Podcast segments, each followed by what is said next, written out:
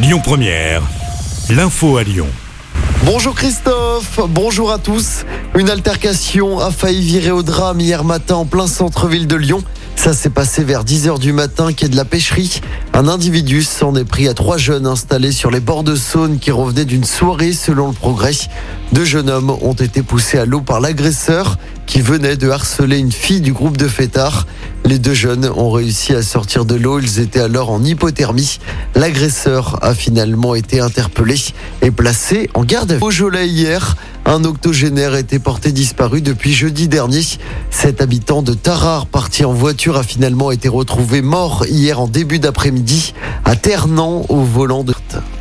Dans l'actualité également, cette grève dans l'éducation nationale à prévoir cette semaine, ce sera jeudi. Les syndicats exigent des moyens pour l'école et un réel protocole sanitaire. À Lyon, une manifestation en France, près de 22 000 malades du Covid se trouvent actuellement dans les hôpitaux. Près de 300 000 personnes ont été testées positives hier.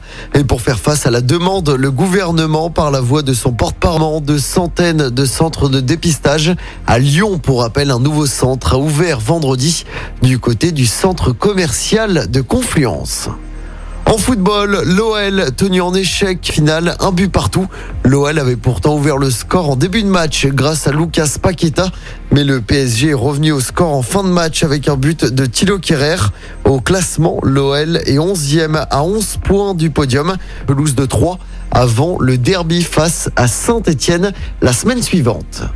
Et puis en basket, la victoire de Lasvel hier soir en championnat. Les Villeurbanais sont allés s'imposer 90 à 85 sur le parquement. À noter que le match prévu demain en Coupe d'Europe face au Zénith a été reporté à cause. Écoutez votre radio Lyon Première en direct sur l'application Lyon Première, lyonpremière.fr et bien sûr à Lyon sur 90.2 FM et en DAB+.